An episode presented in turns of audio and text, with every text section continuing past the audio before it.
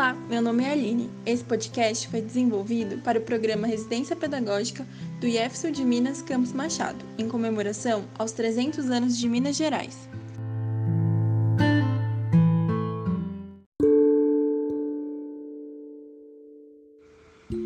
Eram mais de 100 os grupos indígenas que viviam em Minas Gerais. Ao longo dos anos, eles foram sendo dizimados pelo homem branco que os escravizava, matava, ocupava sua terra e lhes transmitiam suas doenças. Os carijós, ou índios escravos, como eram chamados pelos colonizadores, foram pouco a pouco perdendo seu espaço. Com o tempo, desapareceram os puris do sul de Minas, os caiapós e os bororós do, do oeste, e muitos outros. No ano de 2017, conforme registros do Centro de Documentação Eloy Ferreira da Silva, havia cerca de 15 mil indígenas aldeados, além de um contingente significativo vivendo nos centros urbanos de Minas Gerais.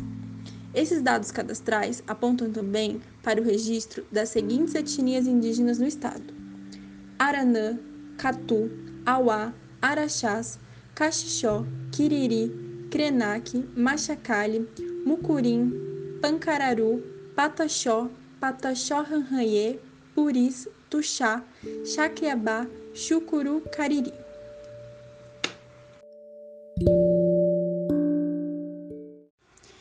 Hoje eu vou contar um pouquinho para vocês da história do povo Krenak.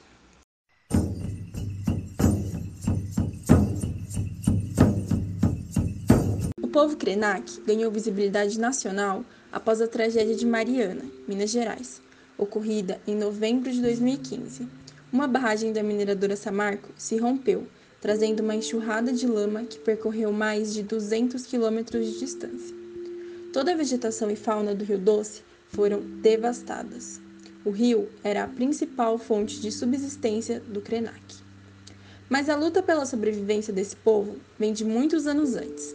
Quando os portugueses chegaram no território, que hoje corresponde à cidade de Resplendor, Minas Gerais, travaram diversas disputas com os Krenak pela ocupação da área para a extração de minérios e recursos naturais.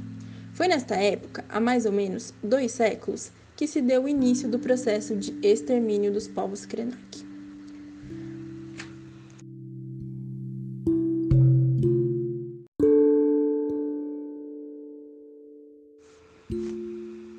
Agora, feche os olhos e imagine.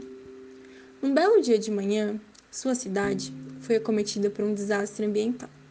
Ao acordar, você percebe que uma grande enxurrada de lama tóxica vem descendo rapidamente de um grande morro e tomando conta de todos os espaços habitados.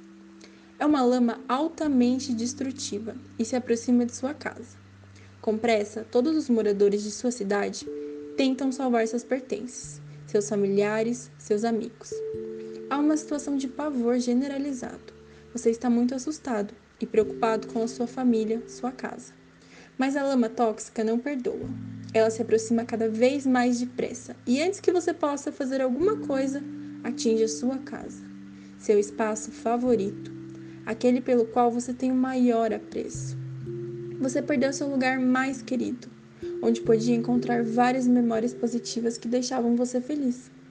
Ali você não poderá mais se divertir nem descansar, muito menos usufruir de seus pertences pessoais que ali estavam.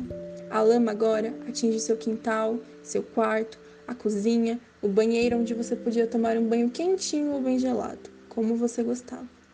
O desastre é rápido e agora você não tem mais sala, nem TV, nem o quarto dos seus pais. Tudo se acabou. As brincadeiras que você faziam ali não existem mais. Seus irmãos mais novos não vão conhecer sua casa você não poderá mostrar as fotos da sua infância para seus futuros amigos. Restaram apenas você e sua família. Não há mais espaço de convivência. Mas ainda há você e sua família. E agora, o que fazer? Conseguiu imaginar tudo isso? É por essa situação que o povo Krenak passou em 2015, perdendo suas casas, familiares, seus rios onde pescavam o alimento também foram contaminados. Hoje, os povos indígenas travam uma grande batalha de resistência para se manterem vivos e não deixar que sua cultura se perca no meio da ganância e da exploração da natureza. Devemos resgatar a história e a importância da cultura indígena para a formação do povo brasileiro. A invisibilidade mata. Está na hora da gente enxergar quem é o brasileiro e contar a nossa origem. Meu recado é: olhem para vocês mesmos e descubram o povo original que um dia vocês foram.